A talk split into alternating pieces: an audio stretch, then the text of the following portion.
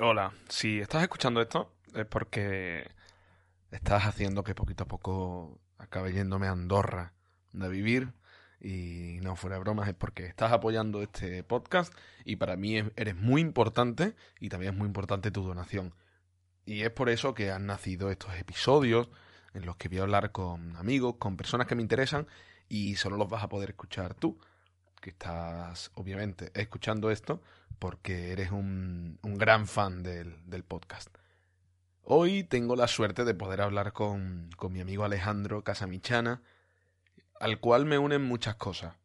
Y sobre todo, pues mirad, la, la casualidad que me estoy dando cuenta ahora, que estoy grabando con, con la chaqueta del chándal de, de la Federación Andaluza de los árbitros, que bueno, Alejandro y yo somos árbitros de fútbol sala, aunque no se hable en el, en el episodio, pero es una de las cosas que me une a él principalmente.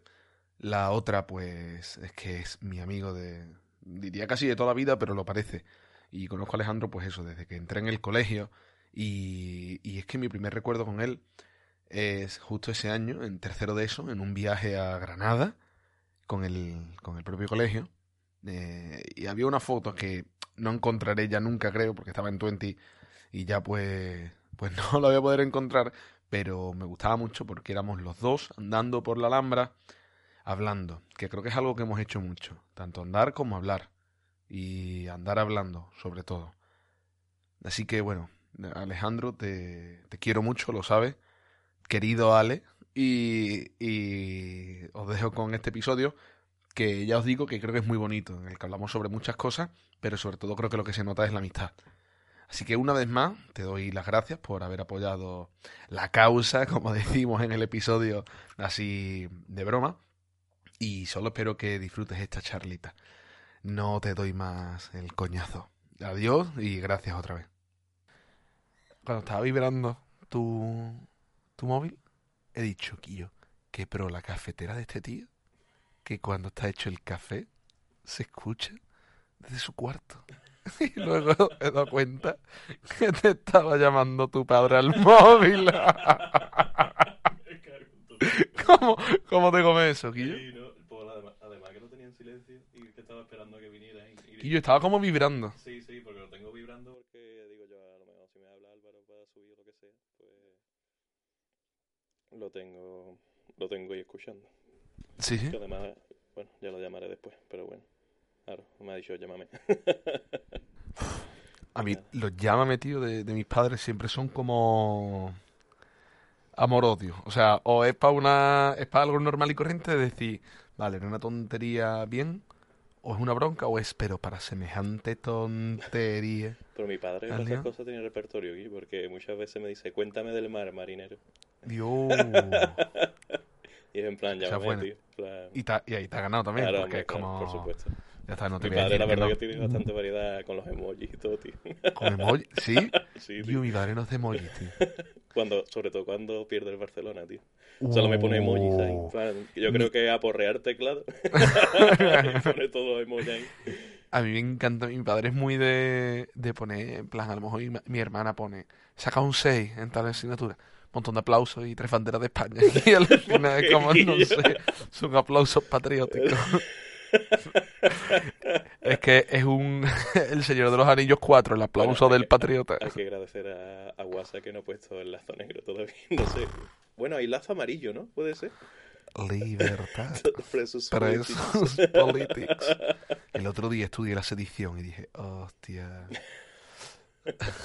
Pobre, pobre, este, Junqueras. Pobre Jun. Ariel Que ya está en el tercer grado, ¿no? Ya está afuera, ¿no? O sigue en la cárcel. va a terminar el grado antes que yo. Como era, como decía tu padre, ¿no?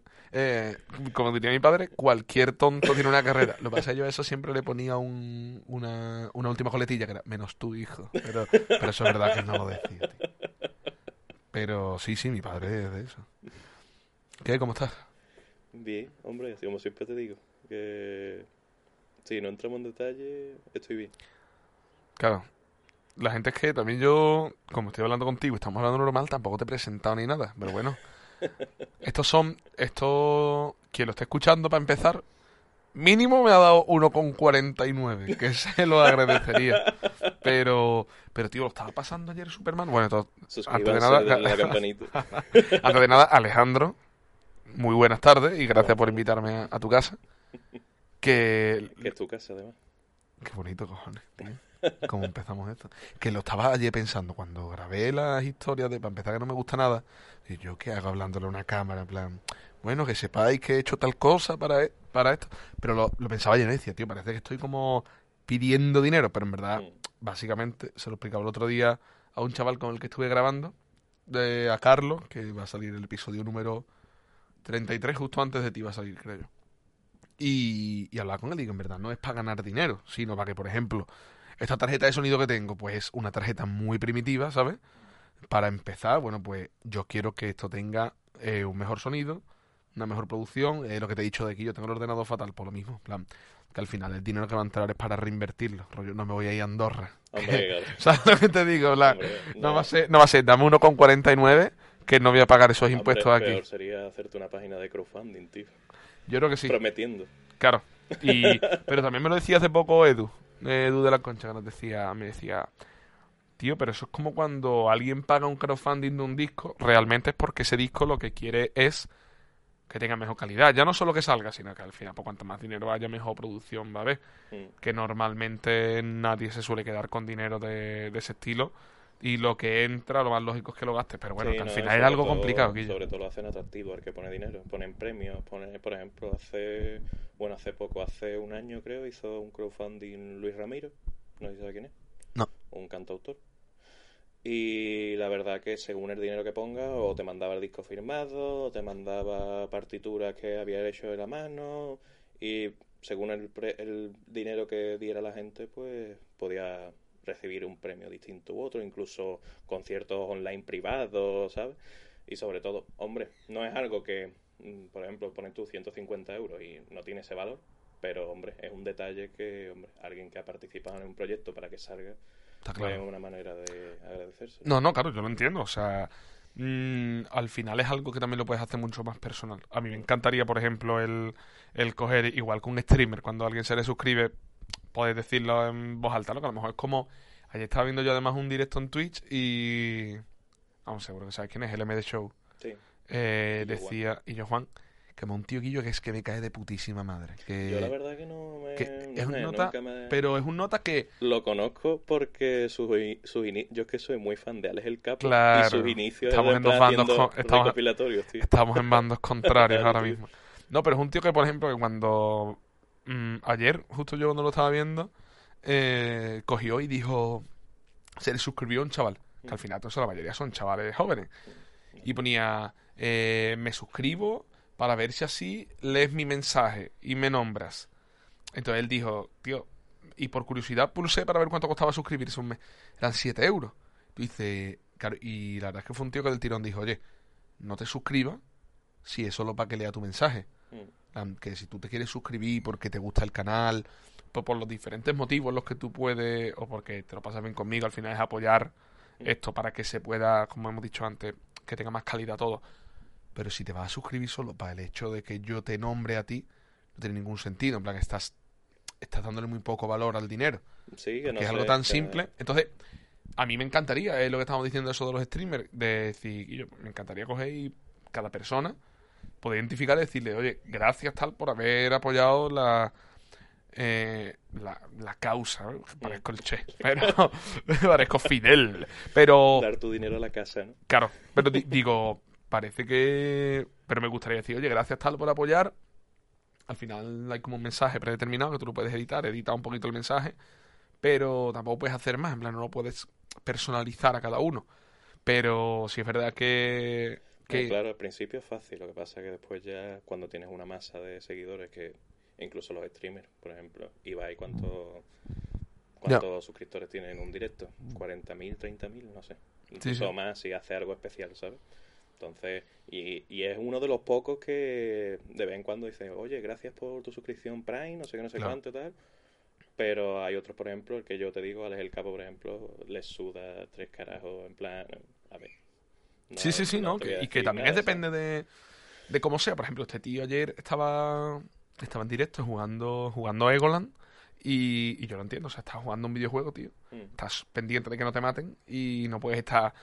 "Ah, Gracias, Lucas34, ¿sabes? Vale, vale. Eh, Lo entiendo. Juanito jugó en 77. Claro, claro. Entonces, de pronto decía, eh, Quillo, no me he dado cuenta de que no he contestado, perdón, tal, eh, gracias a tal, tal, tal, tal y tal. Y era como, Quillo, por al menos está teniendo ese detalle, pero bueno, yo dentro de lo que cabe me gustaría hacer algo más personal, pero no...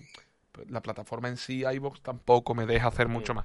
Lo único que he podido hacer ha sido que mm, de forma predeterminada la suscripción que te ponían era 3 euros y pinché y había una opción que era 1,49. Dije, mira, tampoco voy a subir un contenido espectacular como para que alguien cobre, eh, como para que alguien pague 3 euros, perdón. Digo, bueno, pues lo pongo 1,49 y quien, y quien quiera escuchar este tipo de seriales que voy a hacer hablando con gente, lo... No sé, lo iré subiendo y, y eso que se llevarán. Tampoco va a tener Sí, mucho, sí. pero bueno, que al menos sientan como que hay algo más, ¿sabes? Si lo, si lo hacen, porque hoy lo pensaba, digo, bueno, yo ya he lanzado el tema de la suscripción, pero todavía no tengo contenido como para poder crearlo. Y al fin y al cabo yo también, pues no te voy a negar, eres un tío con el que comparto grandísima parte de mi vida y, y por lo menos me gustaría que, que hubiese estado en esa parte de decir, oye, aquí están los, los especiales, ¿sabes? Los que me, Mm. me mola, que me mola tanto cómo son, como los que pueden dar y lo que le pueden dar a la, a la audiencia. Que, que este- eso que suena de atrás, como pájaro, era una ninfa, ¿verdad? Sí, Vale. Porque no sabía si el nombre era ninfa, con lo gadita que eres, o, o que era una ninfa. Sí, ¿no? Ahora mismo puedes estar en el templo del carnaval, tío, un poco. Exacto, ahora mismo estamos, mira, qué, qué radiofónico que es esto. O sea, estamos ahora mismo en la habitación de Alejandro, paredes blancas, con tres máscaras ahora mismo justo en la pared de mi izquierda. Hay tres máscaras de carnaval, Son Mm. venecianas, son de Italia. Venecianas. Pero, sí, me imagino que serán del carnaval de allí, ¿no? Luego unos cuantos pósters de Cádiz sobre el carnaval, de otros de... Básicamente de- disfruten sus vacaciones en Cádiz, la más deliciosa playa del sur. Y, y nada, y encuentro, mucha, encuentro muchas partes que creo que en sí, la- cuando entro en tu cuarto, veo que, que refleja tu persona, el cómo eres. Creo que es de los cuartos más identitarios que conozco. El mío tiene el mío tiene tres cuadros, tiene, bueno, tiene dos cuadros. Son uno de fotografías del Camino Santiago del colegio, una foto de Muhammad Ali pegándole a los Beatles, que no sé hasta qué punto es odio la música. Y, y unos guantes de boxeo que sí, puede ser identitario, pero no sé, el tuyo lo veo lleno de cosas. Muchas entradas de conciertos, que sé que te gustan mucho. No sé, Por otro día me acordé de... ¿Te acuerdas la lámina que te regalé de... de este, ¿cómo se llama? De... del boxeador este pegándole un burro. la de Muhammad Ali la tengo en mi corcho. La tengo en mi corcho. Con The Jack, que era el burro croata. La tengo, tío. La tengo ahí Además, en mi corcho. fue una cosa que me gustaba para mí, pero digo yo, "Nah, esto es, esto es fálvaro, Guille. Yo cago con esto, Guille. La Es verdad. que, tío, más que como... Al final, pues esto es como todo. O sea, tú sabes que Maradona era bueno, por ejemplo en el fútbol, pero yo no he visto un partido de Maradona en mi vida. O sea, he visto un recopilatorio. Pues de Muhammad Ali me pasa lo mismo, pero, pero sobre todo veo que es como gente trascendental. Es un tío que era negro. Mm. O sea, era porque está muerto. No, por- no porque se cambió como Michael Jackson, sino que era negro y, y un tío dijo, oye, ¿y por qué, por qué narices hay cosas que yo no puedo hacer? Entonces me, me pareció un tío transgresor y, no sé, tío, de estos tíos que son modernos para su época, ¿sabes? Que, que me gusta y al fin y al cabo, algo como el deporte, que mueve tanto dinero, que mueve...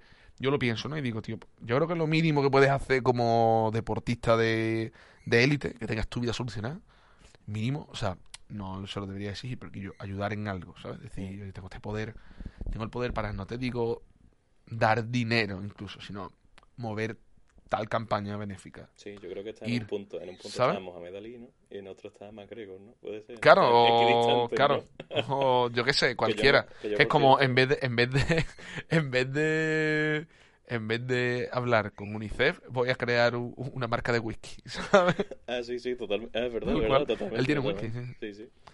Seguramente ayer iría hasta arriba.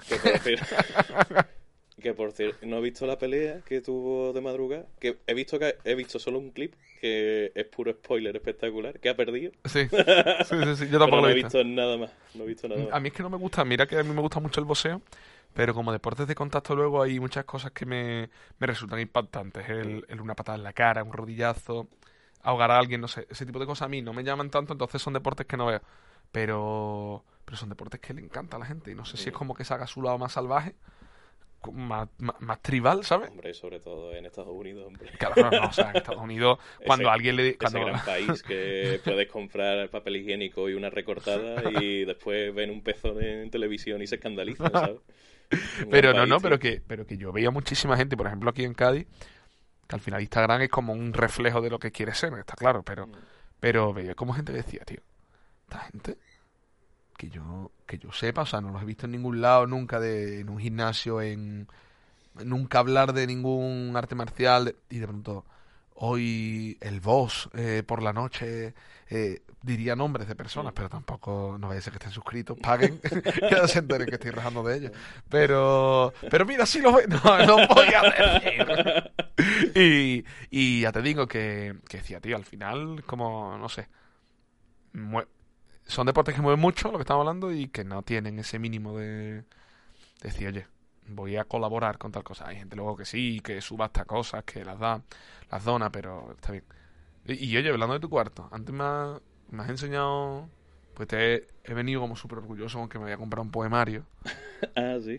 y, y de hecho, me gustaría que la próxima, creo que de hecho va a ser la próxima invitada de, de estas charlas exclusivas, creo que va a ser Gloria, mm. que es la que ha escrito el, el poemario que me estoy leyendo porque me da coraje, porque ya he hecho la carrera que, que ella estudió, pero, pero tengo curiosidad por saber lo que estar en la mente de una persona que escribe así. Y, y no sé, me apetece hablar con ella. Y entonces te iba a preguntar, porque con tantos libros de... Porque me empezado a sacar poemarios que me he quedado loco la cantidad de poemarios que tenía. ¿En qué momento crees tú que descubres la, la poesía en sí? El hecho de, no poesía como en el colegio a lo mejor que que te han enseñado poemas de Antonio Machado y tú dices, vale, ¿sabes? O Las nanas de la cebolla de Miguel Hernández, vale. Pero ¿en qué momento como que trasladas, eh, porque al final a mí me pasa que, que seguramente el poemario que me estoy leyendo ahora mismo, dentro de dos meses me lo vuelvo a leer mm. y no tenga nada que ver para mí. Como que la situación en la que estás ahora mismo, en tu punto actual, lees el poemario y lo enlazas a X personas, X recuerdos, X sentimientos que tienes ahora mismo y seguramente dentro de de eso de dos meses, porque te diría años, pero incluso dentro de dos meses, cambia completamente la, forma de verlo. Sobre todo es buscar el identificarte con un autor, por ejemplo. Yo el que te he enseñado, por ejemplo, Carmelo Iribarren. Es un autor vasco que, que incluso puede decir, no sé, cómo has podido descubrir una persona tal. Y la verdad que sobre todo es como poesía muy... La palabra no es underground, digamos, pero es como accesible a todo el mundo, ¿no? Es como estoy en la barra de un bar y, he visto que esa chica me está mirando desde a lo lejos, ¿no? Y tenemos una conversación a lo fondo, pero después he visto que se va con su pareja, ¿no? Y, y solo se queda esa mirada perdida entre los dos, ¿no?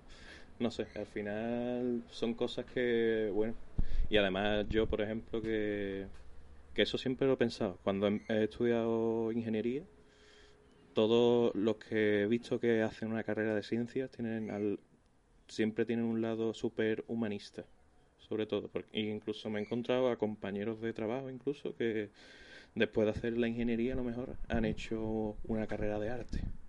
¿Qué dices tú? ¿En qué momento? ¿No? ¿Sabes? Y, y no sé, yo creo que incluso, por lo menos en mi caso, yo creo que una carrera tan tecnológica, ¿no? Tan, tan científica, ¿no? Como que nos rehuye ese lado más humano, ¿no? Digámoslo así, ¿no? O a, o a lo mejor soy yo que soy muy, no sé, soy muy sentimental y soy muy...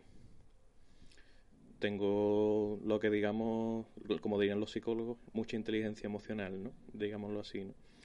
Y la verdad que la poesía es un buen refugio, sobre todo en los momentos en los que son tragedias, ¿no? Al fin y al cabo, ¿no? Porque yo qué sé, y además ahora, en estos tiempos sobre todo, Guillo, que yo no sé tú, pero yo hace tiempo que no veo una noticia buena en el telediario. Sí, no, yo sinceramente mm, me identifico mucho contigo y me identifico eso en un, en un estado sentimental como un poco mm, como un náufrago, o sea, estoy como una tabla que me lleva a la deriva un poco y y siento como que, bueno, que está pasando todo. Ahora que hablábamos de la incidencia, ¿no? De, del coronavirus y que había 980 Sí, casos hoy. Sí, casos. Y decía, lo he escuchado, pero como el que escucha llover. O sea, lo he visto y es como, bueno, otro, Sí, ¿no? Es otro que- día más. Y, y como que siento que ahora mismo es la monotonía. Y yo, por ejemplo, me pasó hace poco, ¿no? Fui a grabar con, con Candela Gómez, tú la tienes que conocer, que estaba en el Sí. colegio. Y para mí ese momento, salí de allí y, tío, salí con un sentimiento como de, de estar pleno. Que decía, hacía mucho tiempo que no me, que no me sentía así. El decir, joder, en esta época que es una mierda, que es una absoluta mierda, el, lo que hablábamos antes, ¿cuánto tiempo llevas tú sin volver a tu casa a las 3 de la mañana, tío? O que es algo Y a lo mejor... tarde. Y más tarde. que es algo que por otro lado pienso y digo, tío, a lo mejor soy como demasiado egoísta de que hace mucho tiempo que no llego a mi casa a las 4.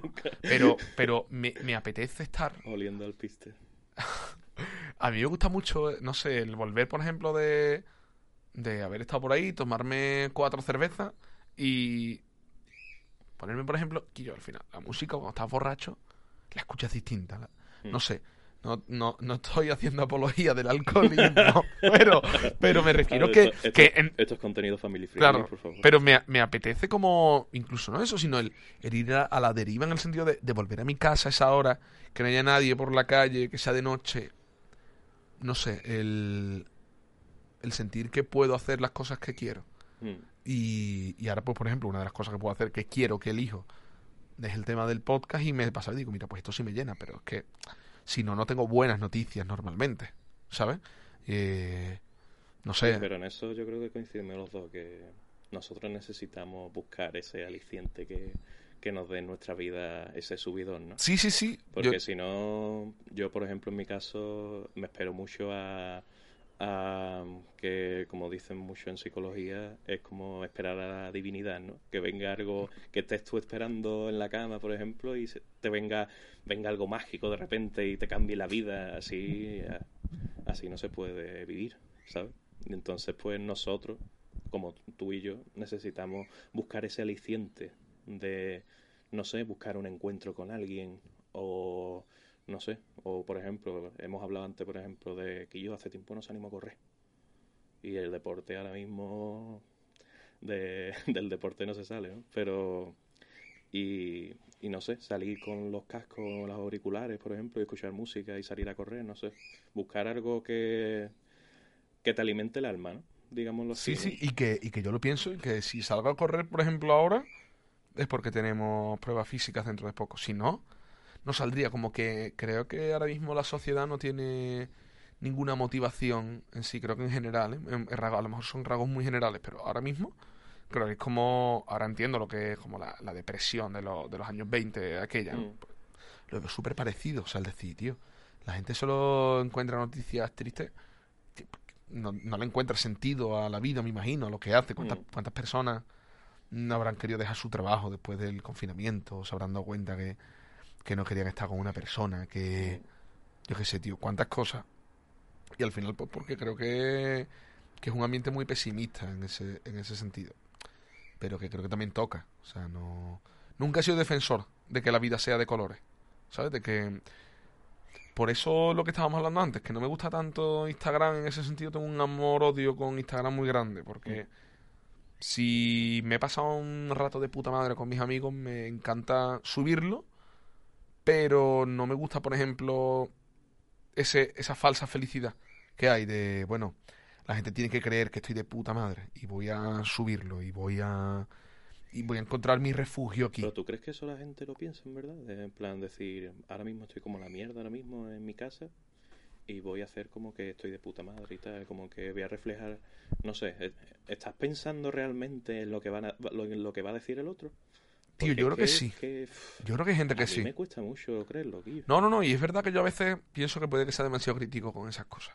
Pero eh, creo que sí, tío. Creo que hay gente que, que en ese sentido lo, a lo mejor lo hace. También hay gente que es su trabajo. Mm. Y que tú a tu trabajo no irás todos los días con un montón de ganas. Pero no sé. eh, eh, lo encuentro extraño. Encuentro Instagram como algo muy extraño. Y que creo que algún día esa burbuja va, va a explotar en ese sentido. Y, y no sé. No me no me genera mucha, mucha, mucha confianza el mundo, el mundo Instagram, eso de todo eso- fabuloso, no sé, al final es un espejo, un, Sí, un no, no. reflejo más que un espejo. Es un Te lo reflejo. puedes tomar de dos formas, o de reflejar todo lo que haces en tu vida, como era mi antiguo Instagram, que ahí estaba todo recopilado, incluso ordenado. o, por ejemplo, me, de- me deshice de esa cuenta de Instagram y ahora he abierto una nueva con las personas que para mí son de confianza, algunas con las que he mantenido algún contacto y demás, pero yo ahora mismo estoy en un momento de mi vida ahora mismo que yo no quiero reflejar, no sé, si me apetece, pues Vamos, y tú sabes que yo siempre he ido a conciertos y he grabado lo más grande, que parecía que estaba haciendo un directo. Y la verdad que eh, te lo puedes tomar de esas dos formas, la verdad. Porque incluso llegas a un momento en el que dices tú, Guillo, eh, esta persona que, no sé, nos hemos cruzado dos veces, ¿sabes? Que a lo mejor ni me saluda en persona, ¿sabes? Está queriendo saber de mi vida, ¿sabes? En plan, esta persona, ¿por qué? ¿Sabes? En plan, no es necesario, ¿sabes? Y la verdad que esa desconexión es muy necesaria, la verdad. Y sobre todo eso, tener, eh, tener claro esa, esas condiciones, ¿no? Que no te limiten, ¿no? Porque más que... Porque claro, tú ves ese mundo lleno de luz y color y al final eso son limitaciones que te puedes poner tú en la mente, ¿no? Cuántos cam- con esto de los efectos y demás, cuántos cambios físicos ha habido, cuántos cambios de comportamiento ha habido y ya sobre todo después de una cuarentena como hemos pasado, ¿no? Eh, hablábamos antes de de lo de que te gusta ir mucho a los conciertos. Mm, Es verdad que eres muy, muy, muy fan de la música en directo. sí. Y, y además es una cosa que no te importa, por ejemplo, si a ti te gusta un músico y eres el único al que le gusta, no tienes ningún problema, por ejemplo, en ir a un sitio solo y, Sí. y escucharlo. Lo que me falta ir solo es al cine, tío. Al cine nunca he ido solo.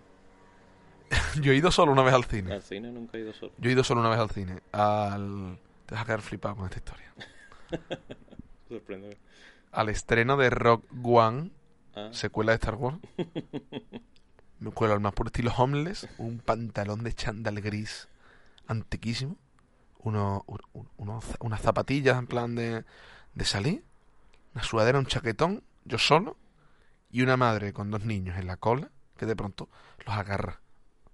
Y detrás de ellos, y es como que los junta, en plan, niño, cuidado con el señor de atrás.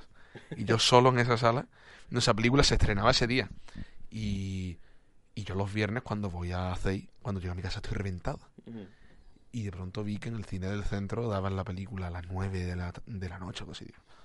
Voy, voy a verla porque no he ido tal. Y me colé allí. Y es extraña la sensación. Pero también es verdad que no tienes ningún, ningún, ningún... ninguna distracción, digamos. Pero eché de menos una cosa, tío, que es salir del cine y comentar la película con la otra persona. Y es algo muy extraño. Sí. Pues sales del cine y la película te la has quedado para ti.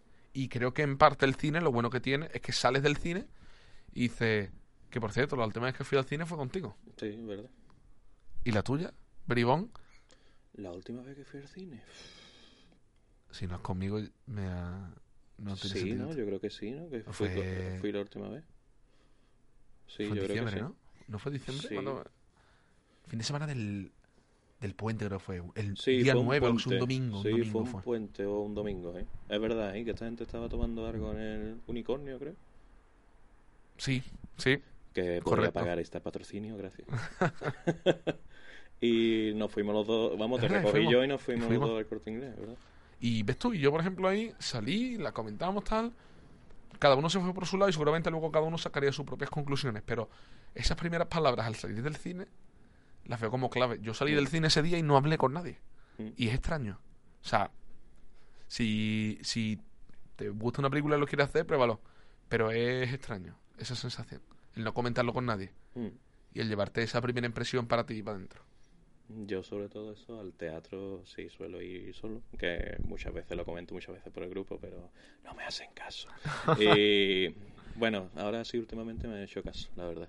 Pero no sé, no me importa básicamente colarme allí, vamos, incluso me he colado en carnavales y en el concurso y no me ha importado y, o me busca la manera de, de ir con alguien o lo que sea, pero que no me molesta en ese sentido de no me siento no me siento solo en esos lugares, la verdad. Sobre todo además en los teatros que sobre todo además tenemos la gran fortuna del Gran Teatro Falla, que la verdad que hay veces que bueno, parece el público de Cuenca, ¿no? Pero un saludo para los de Cuenca, que no tengo nada contra ellos. Pero, y otras veces la verdad que se nota mucho el ambiente y el- las ganas de ver al que actúa, ¿no? E incluso de saltar, ¿no? Porque muchas veces, por ejemplo, hemos comprado la entrada para la moda, por ejemplo, y a mí, por ejemplo, me pasó en el concierto de Antílope, por ejemplo, que digo yo, yo debería de ver este concierto de pie y saltando, ¿sabes? Y a lo mejor es lo que nos puede pasar en junio, creo, ¿no? Para ver a la maravillosa Orquesta del Alcohol. ¿no? 4 de junio a las 6 de la tarde, viernes. De hecho, tengo muchas ganas de ir, tío, porque nunca he ido a ver a la moda en directo. Tengo una relación muy bonita con una canción de la moda Mm. y se me va a hacer... Al final es una canción A mí me que pasa, tío. Yo... va a ser una canción que me recuerda mucho a un nexo de unión claramente con una persona y se me va a hacer muy raro, tío. Muy raro. A mí me pasa que, mm, que, re- que re- mm, cuando a una persona le encanta mucho un artista y sabe la canción específica que tienes con esa persona, repudias a ese artista. Sí, sí, sí, sí. De hecho, mira, a mí me pasa con Marwan, que a ti te gusta mucho Mm. y cómo escribe y tal. Y yo tuve uno de esos grandes errores de mi vida que son el...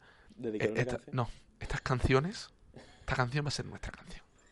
No la elegí yo. Mm. De hecho, no me gustaba nada esa canción.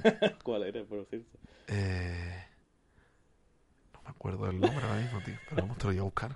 Pero mientras la busco, eso, lo que te digo, eh, un día de estos se llama. Ah. No la he llegado a mirar. Y, tío, no sé, a mí esa canción no me decía nada. Pero para mí, en ese sentido, el amor era como: tú quieres que sea la canción, lo va a ser porque me, me parece bonito que alguien piense que esa canción le recuerda a, a ti y a ella. Mm. Y es una canción luego que la tuve en mi playlist y de hecho no sé si la quité incluso porque dije, bueno, no me, no me da nada esa canción ahora mismo.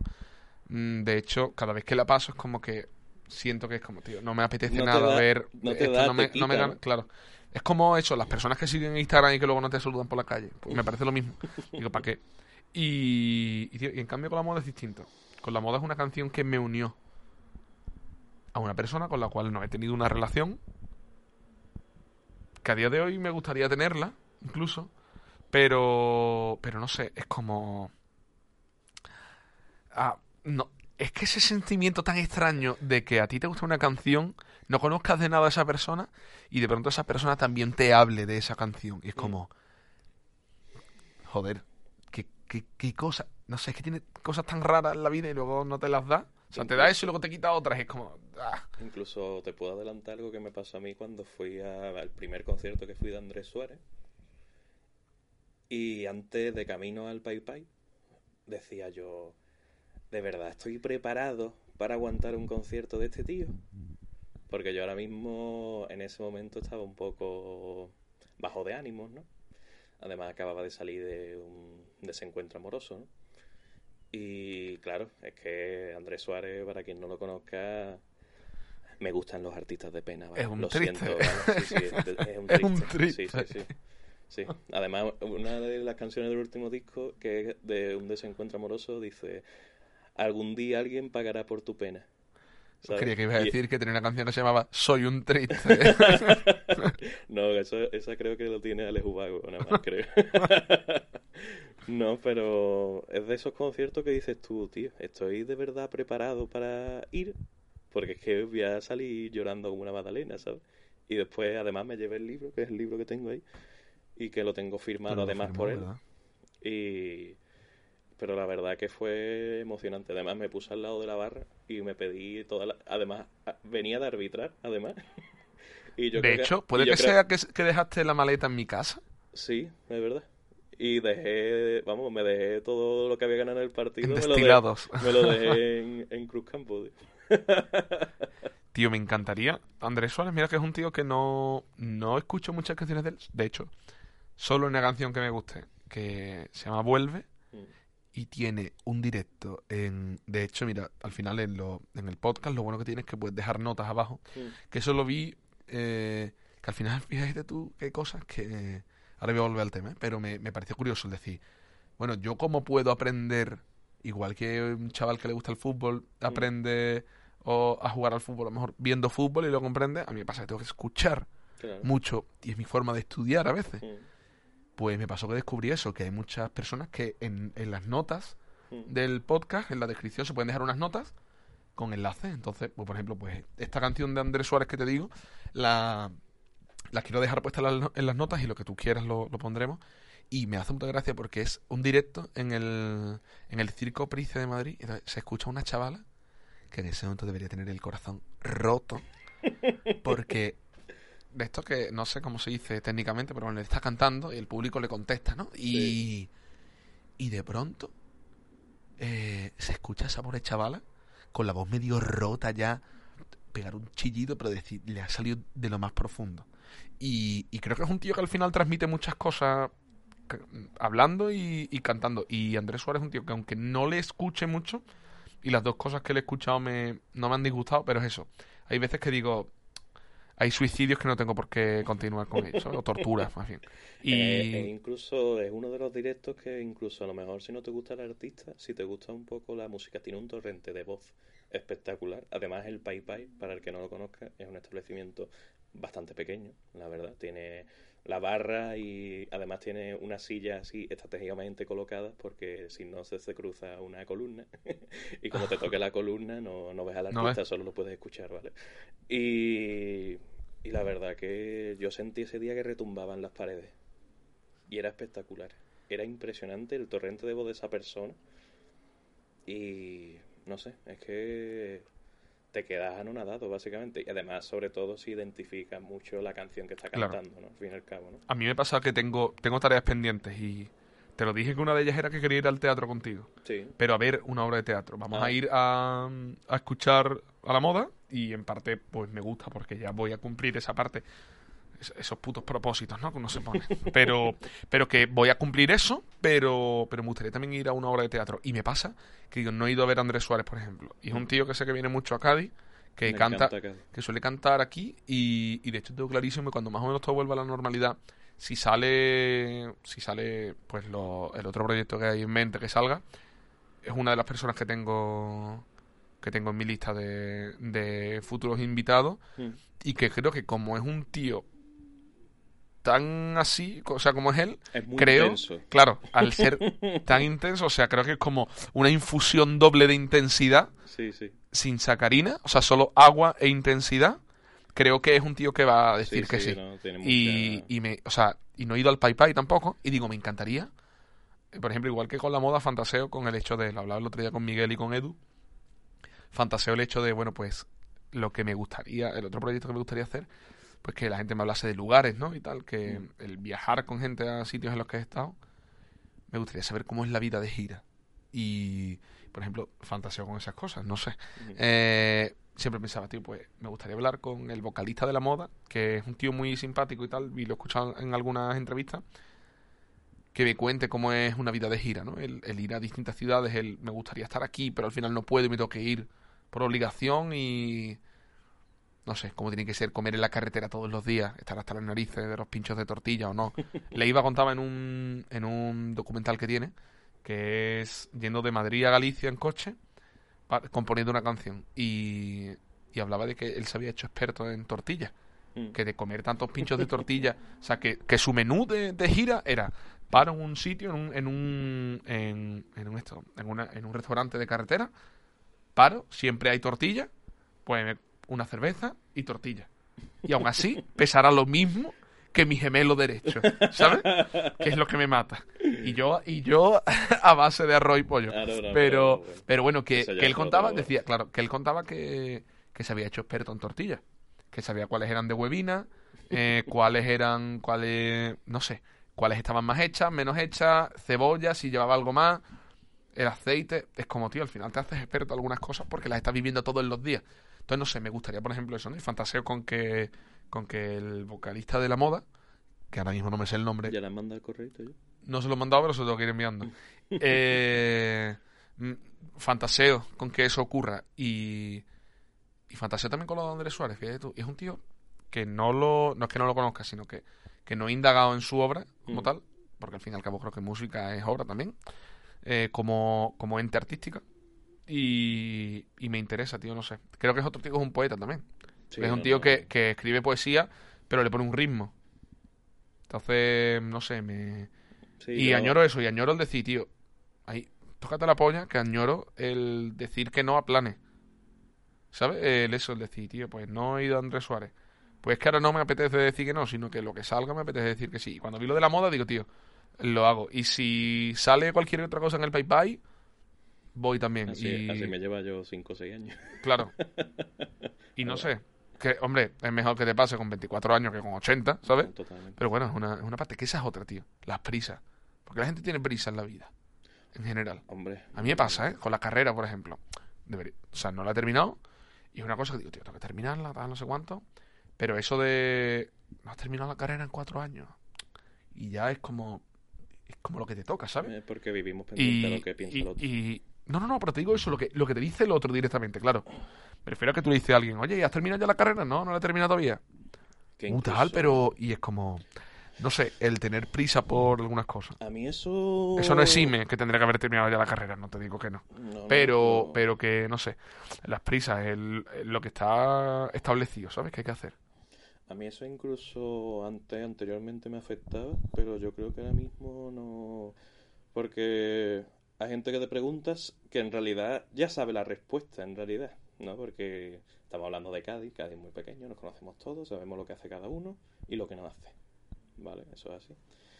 Y yo creo que hay personas que no se dan cuenta del daño que hace. No sé si me explico. Que...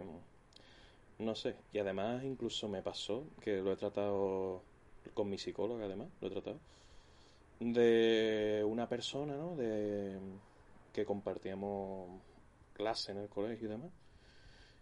Y la verdad que me hizo un comentario, ¿no? Y dijo, ah, pues mira, eh, parece raro que, que esta chiquilla sea normal, ¿no? Se refería a mi expareja, ¿no?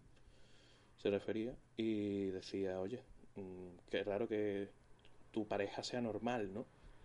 Como diciendo que soy raro, ¿no? Al fin y al cabo, ¿no? Y... Pero yo tengo presente que son personas que totalmente no han avanzado, la verdad, porque se puede ser imbécil a cualquier edad. Y porque Sí, creo que hay gente, y porque hay gente que que de verdad cree que no, no sé cómo, cómo explicarlo, pero de verdad cree que esas cosas son normales de decir. Sí, O sea, sí. el decir, pues una persona normal, no sé qué espera la gente. No, de- yo simplemente llegado a pensar que simplemente son personas que no, no llegan a ese raciocinio a la hora de decir esas cosas y ya está, porque guardarle rencor y guardarle tal no...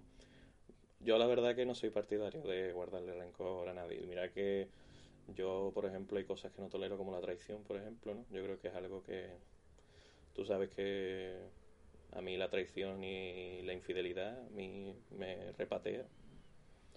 Y es algo con lo que no comparto.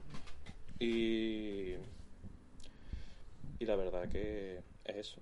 Simplemente no tienen esa capacidad de ponerse en la piel del otro, en la empatía. Que yo creo que además esta cuarentena ha hecho que la tengamos menos. Porque esta pandemia era lo siguiente, o salimos mejor o salimos peor. Hemos salido más egoístas, obviamente. Y si no, ya vemos a, a los políticos de turno poniéndose una vacuna cuando no les corresponde, ¿vale? Y no dimiten, los echan, ¿vale? Y, y es así, ¿sabes? Y es que no... Yo, por ejemplo, me considero una persona empática, por ejemplo, en ese caso, y, y me intento ahorrar esos comentarios, la verdad, porque muchas veces lo que tú estabas comentando, por ejemplo, de oye, ¿tú cómo te va la carrera? No sé qué, no sé cuánto. Y, sabes que la llevas un poco como a cuesta, cuesta arriba y te está costando y lo estás llevando a tu ritmo. Y dices tú, pero esta persona, a ver. Que para empezar, yo soy de la opinión que, porque a mí me hace mucha gracia, que además lo he estado pensando esta mañana. Hay gente que tú la ves por la calle y le dices, ¿cómo estás? Bien, pues ahí estoy, que encontré un currito y tal, y no sé qué, y estoy haciendo esto y tal. Y, pero claro, lo puedes diferenciar de dos maneras, ¿vale? Si es una persona que es un conocido, pues esa respuesta te puede valer, ¿no? Pero, por ejemplo, yo cuando te pregunto, ¿cómo estás? Yo no quiero saber si... No, pues estoy trabajando y no sé qué, no sé cuánto. Yo realmente quiero saber cómo estás, ¿sabes? Internamente. Tus sentimientos, tus emociones, ¿sabes? ¿Cómo estás? ¿Sabes? Y eso la gente no lo, no lo diferencia, ¿sabes? Porque siempre se van al lado de, de esa apariencia, de lo laboral, de no sé, que te vaya que como que veas que la gente está avanzando, ¿no? Como que veas que no estás retrocediendo, que estás parado, ¿no? Que siempre estás en movimiento. Y yo creo que hay gente que vive en la comparación continua, diaria, el, el querer compararse. Creo que la gente que pregunta esas cosas, La comparación como el querer, el, querer, el querer compararse continuamente. A mí me ha pasado muchas veces con el tema de la carrera, por ejemplo, decir, tío, voy atrasado a los demás. Mm, Y luego me he dado cuenta que lo, lo único que estaba haciendo era perder el tiempo en compararme Sí, con los demás. Y que, y que al final eh, uno de cuando, cuando hace cualquier cosa, por ejemplo, una carrera popular, me refiero de, de una carrera popular que se puede hacer en Cádiz, por ejemplo, va a haber gente que llegue antes a la meta que otro. Y al final los dos han sido finalistas. ¿Sabes lo que te digo? Que. Que no sé, pero creo que hay gente que vive en la, en la comparación absoluta. Pero Y- en ese ejemplo incluso la gente no se da cuenta que han hecho el mismo recorrido. Y uno lo que pasa es que uno tarda más que el otro, pero han hecho el mismo. Que ese es el punto de inflexión, creo yo. Y es eso, la comparación. Yo creo que mata a la persona totalmente. Porque es que no. Cada uno es como es. Y yo, sinceramente, yo, por ejemplo, todavía no me he graduado de mi carrera, por ejemplo. Mi carrera es igual que la tuya, cuatro años. Hay gente que la saca en cuatro años, hay gente que la saca en seis, incluso diez años. incluso si nos ponemos en el peor de las situaciones, ¿no? Pero yo, sinceramente, yo no cambiaría mi vida. Los seis años que yo he vivido, que además yo creo que se pueden ver reflejados en este corcho. Sí, estamos ante eh, el corcho que creo que refleja tu vida completamente. O sea, gente que... Gente que... yo. Sí, sí, creo que sí. Todo, todo.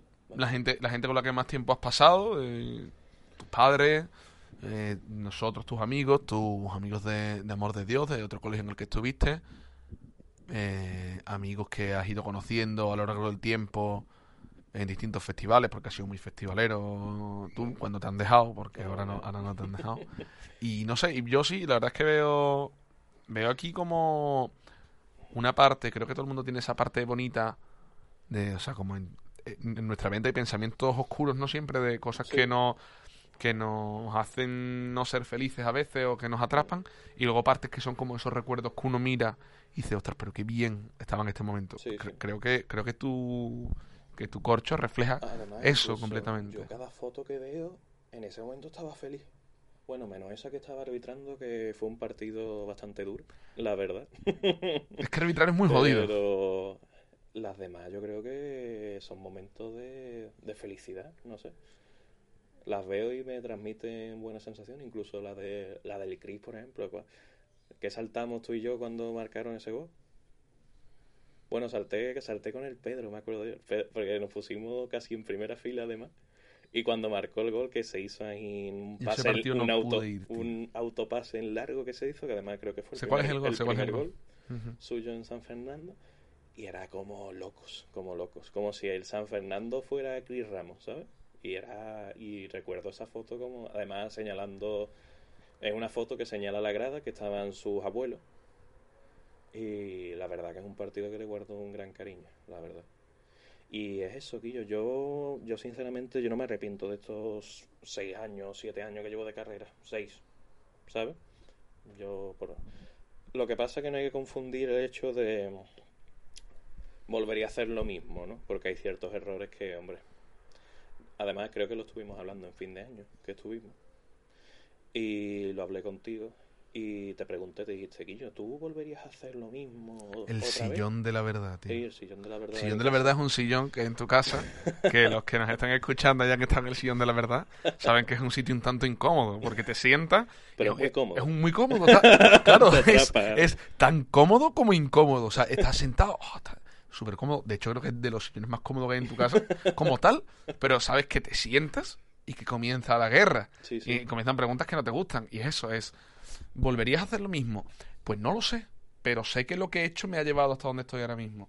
Y es un punto de inflexión, porque creo, eh, por ejemplo, a mí me pasa, yo de la radio me fui enamorando, fíjate qué curioso, en la carrera, que recuerdo que no, no me gustaba nada el turno de tarde y, lo que fíjate tú cómo son las cosas, que yo en el turno de tarde fue el...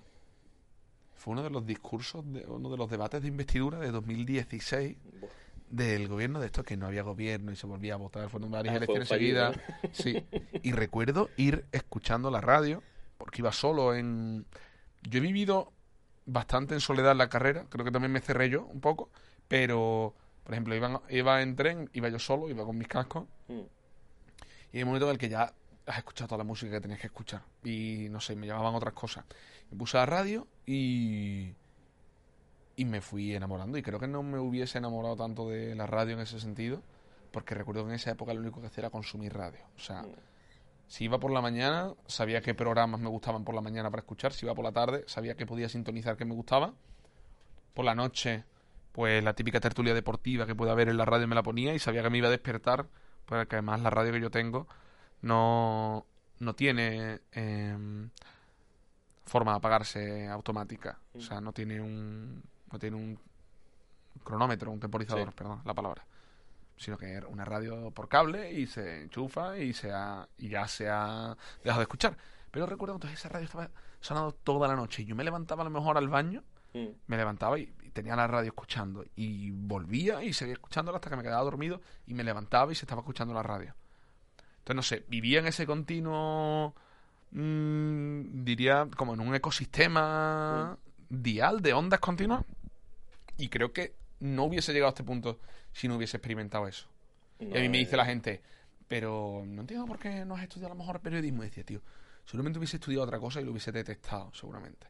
No me hubiese gustado de esa forma. Y, y creo que por eso no hay que irse, ni hay que decir, no recorrería este camino que he hecho. Puedes cambiar cosas, no te digo que no. Pero creo que en sí el grueso de ese camino no... Incluso yo lo agradezco porque me has enseñado, lo has transmitido mucho a la gente, la forma de radio, incluso los podcasts, que contigo descubrí el de Alex Fidalgo. También Esto el justo de- aquí tenemos el libro, además el que te de- lo, que sí, te lo dejé. Y el del Hotel Jorge Juan. Sí, del Hotel Jorge Juan. el Hotel Jorge Se Juan, me lo que descubrió mi hermano. Se me lo descubrió mi hermano. Y además hay una cosa muy rara, tío.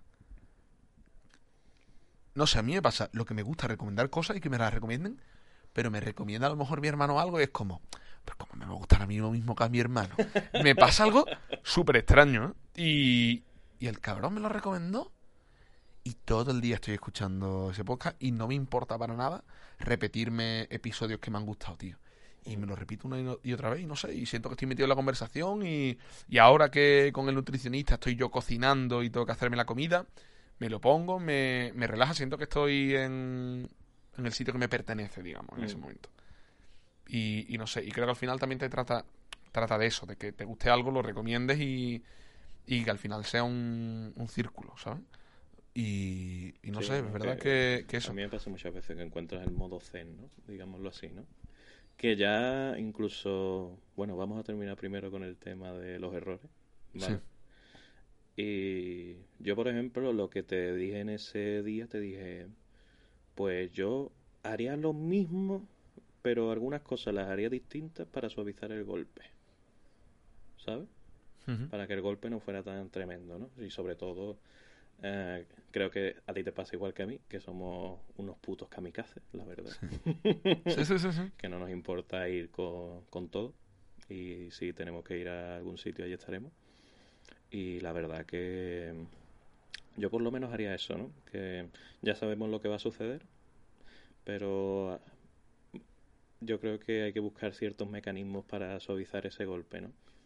Y yo creo que eso lo... Primero te lo tienes que dar, eso está claro, para después saber suavizarlo.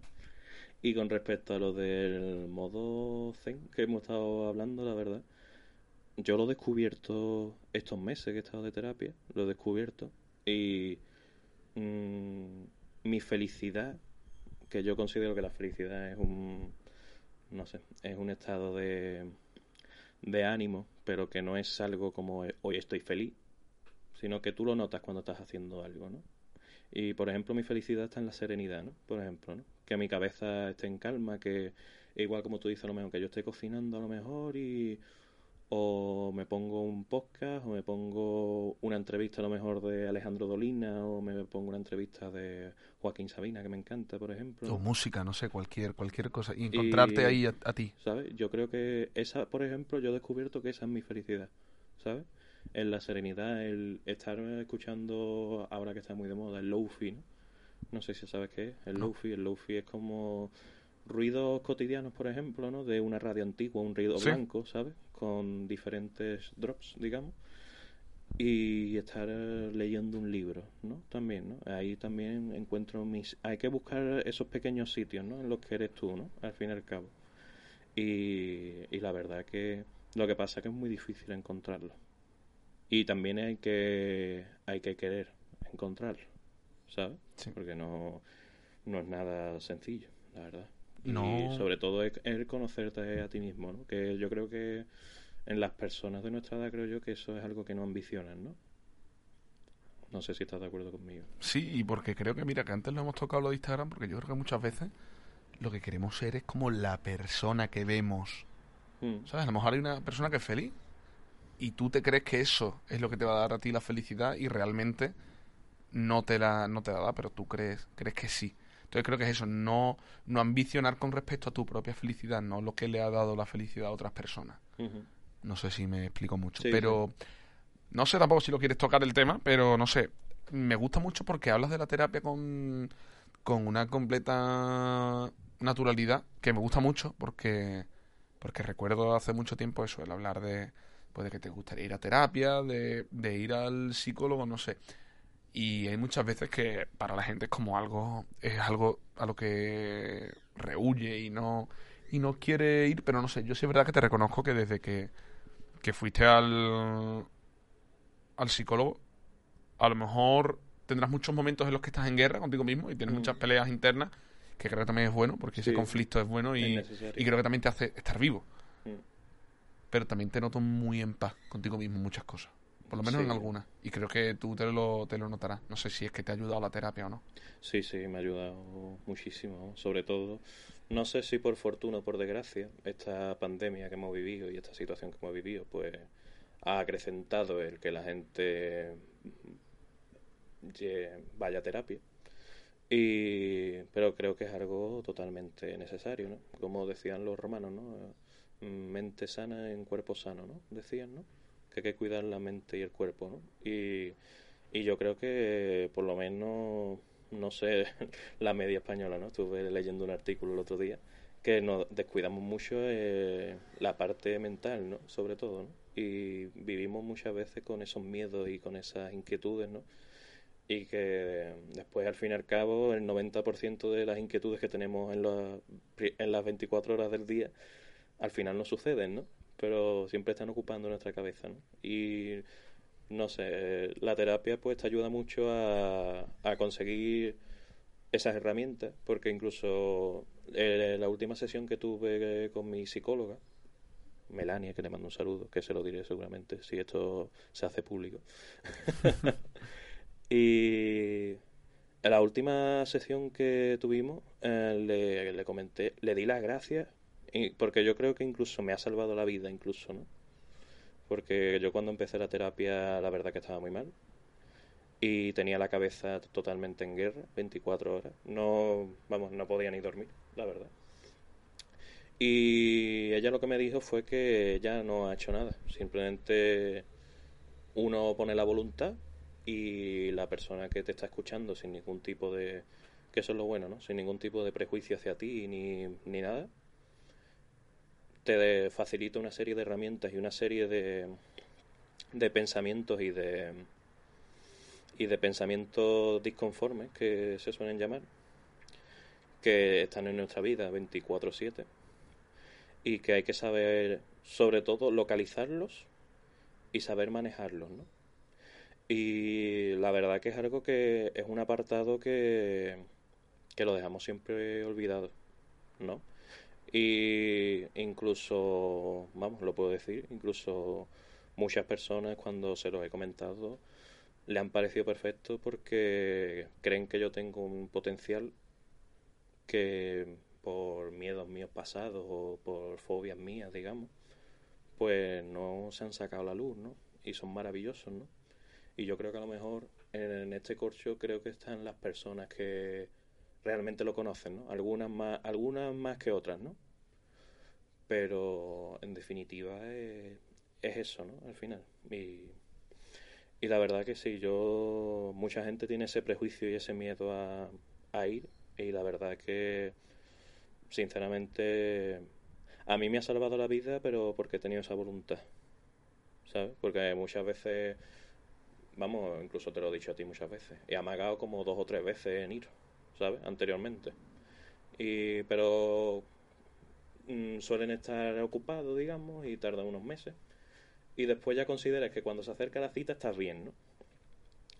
Y dices, nah, lo voy a cancelar porque ahora estoy de puta madre, tal, no sé qué, no sé cuánto. Pero hasta esta última que dije, nada, esta la voy a mantener por mis cojones. Y aunque considere yo que estoy bien, ¿sabes? Voy a ver qué sale. Y la verdad que a mí me ha cambiado la vida, la verdad, sinceramente. Y, y sobre todo eso, yo creo que los que están a mi alrededor lo notan. Que ahora mismo estoy en paz conmigo mismo y hay cosas que, bueno, hay que seguir trabajando, que, que tal, hay días buenos, hay días malos, pero hay que saber sobrellevarlo. Yo creo sobre todo que la base está construida. Sí. O sea, digo, que los cimientos están puestos y, y creo que es súper importante. Y sobre todo veo, tío, la suerte que has tenido porque, bueno, no sé si se escucha de fondo, no sé si parece un taladro, pero es tu perro durmiendo. Sí, sí, mi perro. Y es increíble, ¿no? Está aquí atrás, creo. Y ha Sí. pasado antes y me ha encantado porque creía que era un taladro, pero no, no, es tu perro, ¿vale? No soy el único, el único ser vivo que ronca, ya me quedo más tranquilo. Ronca más que yo.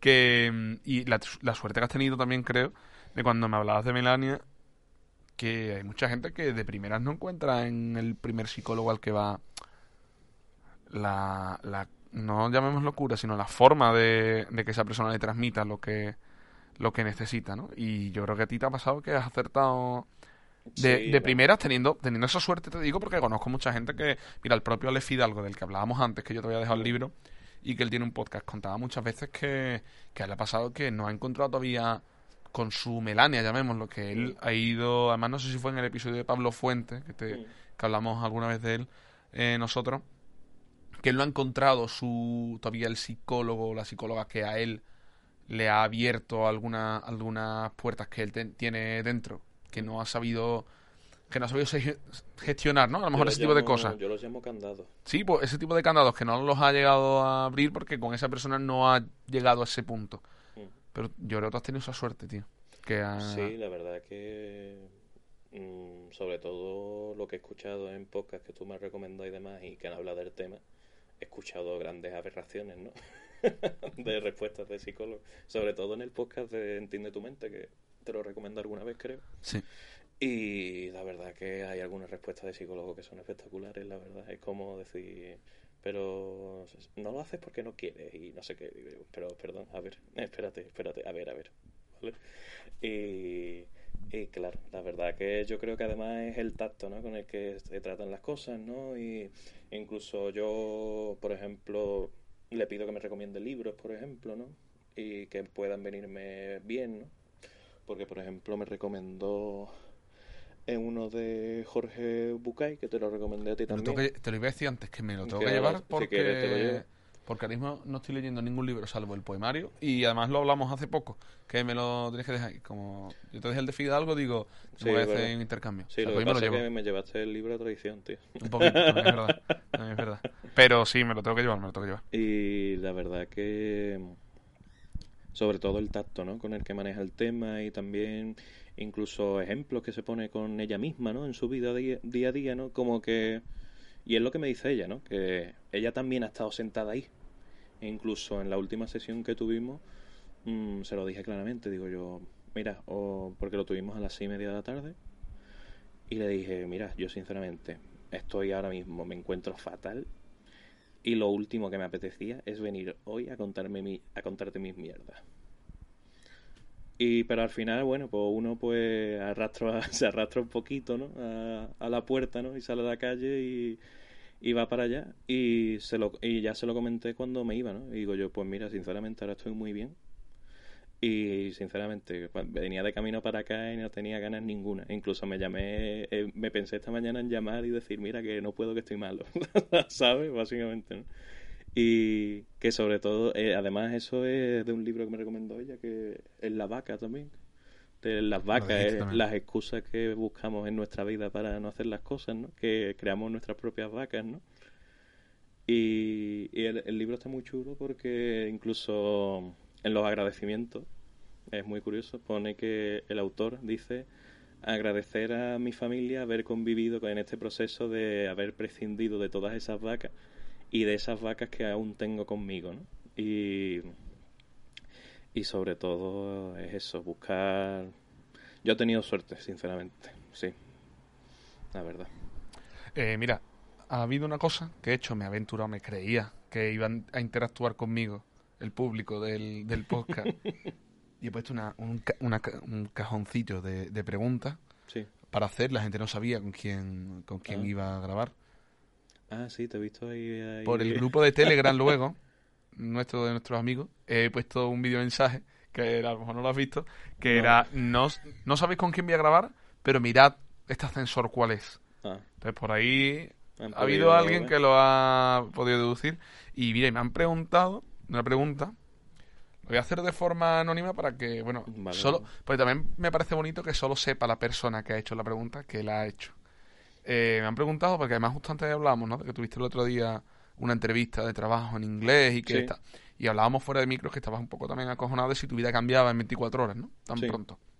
Y la pregunta ponía que me han preguntado cosas de cómo cambiaría restricciones del COVID y tal, lo cual no pienso tocarlo en la vida, no, en la que- vida. es que si has preguntado en la vida. grupo de colegas, Porque, porque puedo- no, no, no, pero eso me ha preguntado una chavala y no lo pienso, Ah, vale, no vale, lo vale, pienso contestar, Uf. porque estoy tan hasta las narices del COVID que me imagino que tú también que no pienso hablar de esas cosas. Pero me ha preguntado una cosa muy chula, sobre todo ahora que tienes ese posible cambio en tu vida que no se sabe si va a suceder o no, que es que cómo te ves de aquí a, me pone 5 o 10 años, yo lo voy a cerrar a 5 años. Y sobre todo porque yo veo desde aquí, desde tu ventana, ¿no? Que me decías a veces que era como tu refugio cuando estaba el confinamiento y que desde aquí veías el mar. Además, desde tu, desde tu ventana, que tu edificio está en la avenida y, y tiene un- una pequeña callejuela desde la que se ve el, el mar. Y, de- y ahora que estoy yo aquí enfrente, noto lo que, lo que calma ¿no? un poco. Y me, me pregunto, porque para ti yo creo que tú eres muy de Cádiz en el sentido de, de lo que te gusta a ti Cádiz en sí, Yo lo que engloba. de Cádiz. Y creo que sí, que eres un enamorado, mm, como tú has dicho, de Cádiz. Y no sé, de aquí a cinco años, ¿cómo te ves? Porque a lo mejor te puedes ver de una forma, pero como tú has dicho antes, en 24 horas te puede cambiar la vida y te puedes ir de aquí. Sí, totalmente. Es que además incluso yo es algo que en correlación a lo que hemos estado hablando de la terapia y demás, es algo yo no era muy tolerante a los cambios y a la incertidumbre. Me mataba, tenía que saberlo todo, tenía que manejarlo absolutamente todo, que nada se escapara de mi alcance, ¿no? Pero la verdad que no sé, incluso yo creo que va un poco con el ánimo que tienes ese día, ¿no? Al fin y al cabo, ¿no? Porque unos días te levantas como muy aventurero y otros días te levantas como muy... Me creo que ojalá no me... Hoy es el día que hoy no me hubiera levantado de la cama, ¿no? Y... La... ¿Que dónde me veo dentro de cinco años? Pues... Sinceramente. Creo que fuera de Cádiz. Y tú sabes que... Me acabas de dejar loco. Yo me quedé, yo, y tú sabes que, vamos, yo por mí me encadenaría a la caleta. me encadenaría a una de las columnas de la caleta y como la huelga de hambre de, Homer Simpson en la farola en el estadio de la Super Bowl, que se llevaban eh, el equipo al Albuquerque. Y me encadenaría allí y haría huelga de hambre, ¿no? Hombre, de hambre no creo, ¿no? Pero haría alguna huelga de algún tipo, ¿no? Con los sindicalistas que soy yo, ¿no? Y... Pero sí, yo creo que me, que me veo fuera de Cádiz, la verdad. Pero no tampoco... Fuera de Cádiz, no me gustaría fuera de Andalucía. En cortadura, en cortadura. En puntales. Además, además, además estaba, ayer estuve viendo el cuarteto del Morera, que era muy gracioso porque se pone, pero, pero si tú no vas a ver Cádiz, se pone, pero si el estadio está en una pedanía, con si es que no, ¿sabes? Y, pero no, no, me veo, me gustaría incluso ir a Sevilla o Málaga, ¿no? Que tiene un gran tejido industrial, que muchas veces lo he dicho. Y no me descartaría fuera de Andalucía, vamos. Eso sí, me costaría mucho más el irme fuera de España, la verdad, porque no tengo mucho manejo del inglés. Sí, pero que es lo que hemos hablado antes, que creo que también es una experiencia Sí, que te podrías llevar para eso, incluso para echar de menos tu propia ciudad o tu propia gente. Es decir, somos, eh, es lo que hemos hablado antes, nosotros hemos estudiado aquí siempre, Mm, en Cádiz, y somos personas que no hemos tenido esa experiencia de irnos fuera. Y, y creo que es una forma de encontrarle más o menos el sentido a, oye, creo que me quiero quedar aquí, mm. o me he dado cuenta de que lo que me gusta es estar estar Sí, fuera y, que... y echarlo, y a lo mejor echarlo de menos es otra forma de quererlo, Mm. en ese sentido tu ciudad. Pero, pero sí es verdad que, por ejemplo, ahora que lo has dicho antes, lo- te pega mucho, por ejemplo, también el estar en Sevilla o en Málaga, creo que son ciudades que... Málaga no la conozco, pero por lo que me han hablado creo que creo que en ese sentido se puede asemejar un poco a Cádiz. Y el hecho también de no sé de estar cerca creo que creo que sí que te que te, te pegan mucho cualquiera de las tres ciudades. Creo que te pegan mucho más Cádiz y Sevilla porque te, te es verdad que te he visto en las dos. Mm. en Málaga no te he visto nunca pero pero no sé creo que, que sí pero creo que no estaría nada mal de hecho yo es lo que te he dicho que ojalá te tengas la suerte de que te tengas que ir y el y el encontrar ese es que no es ni piedra tío es una oportunidad que te da la vida eso No, de, y estar viviendo fuera que ahora. Yo nunca hemos vivido solos. Yo ahora mismo que tengo la cabeza, que considero que ahora mismo tengo la cabeza amueblada, no viene amueblada, esto viene ello, Ikea Porque patrocina nunca- tu cabeza ahora mismo con forama. Coño, además tú, y además tu hermano que está aquí al lado trabaja en Ikea que Ah, sí. es, la, la fuerza del destino que diría Mecano. Y no, pero yo, yo creo que es una buena oportunidad para salir de la zona de confort, ¿no? Porque ya sería irme a otro país con otro idioma y en plan es como que te he dicho antes, que es como cuando aterrizamos en Hamburgo, que cogimos un vuelo que nos costó 20 euros ida y vuelta.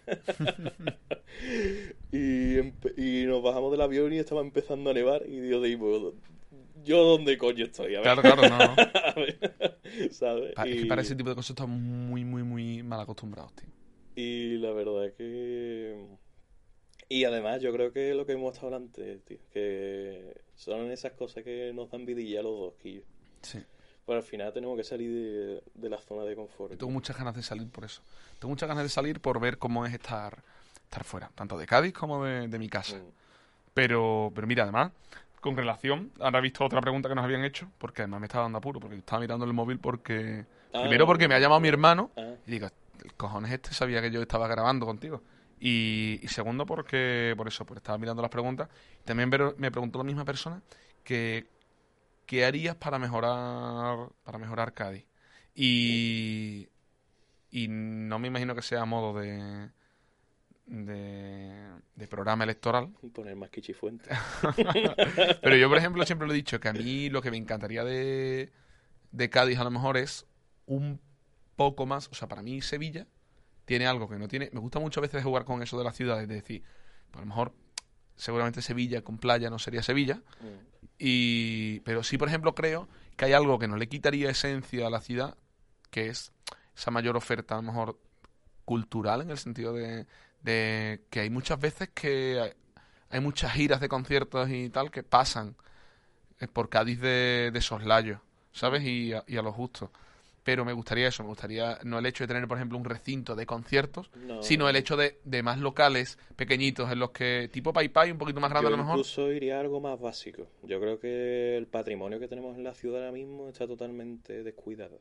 Está ahora mismo que incluso me recuerda a algunos pasos dobles de carnaval, que si los monumentos que tenemos aquí los tuvieran en Sevilla, estarían súper bien cuidados, ¿no? Sí, es verdad que como, creo por que- ejemplo, hace poco vi la noticia de, no sé si qué partido político fue, el PP o el PSOE de Cádiz, denunció el gran mal estado que estaban la- las ruinas romanas que tenemos, bueno, fenicias que tenemos en, debajo del mirador de entre catedrales, que además el arquitecto ha recibido un premio hace poco.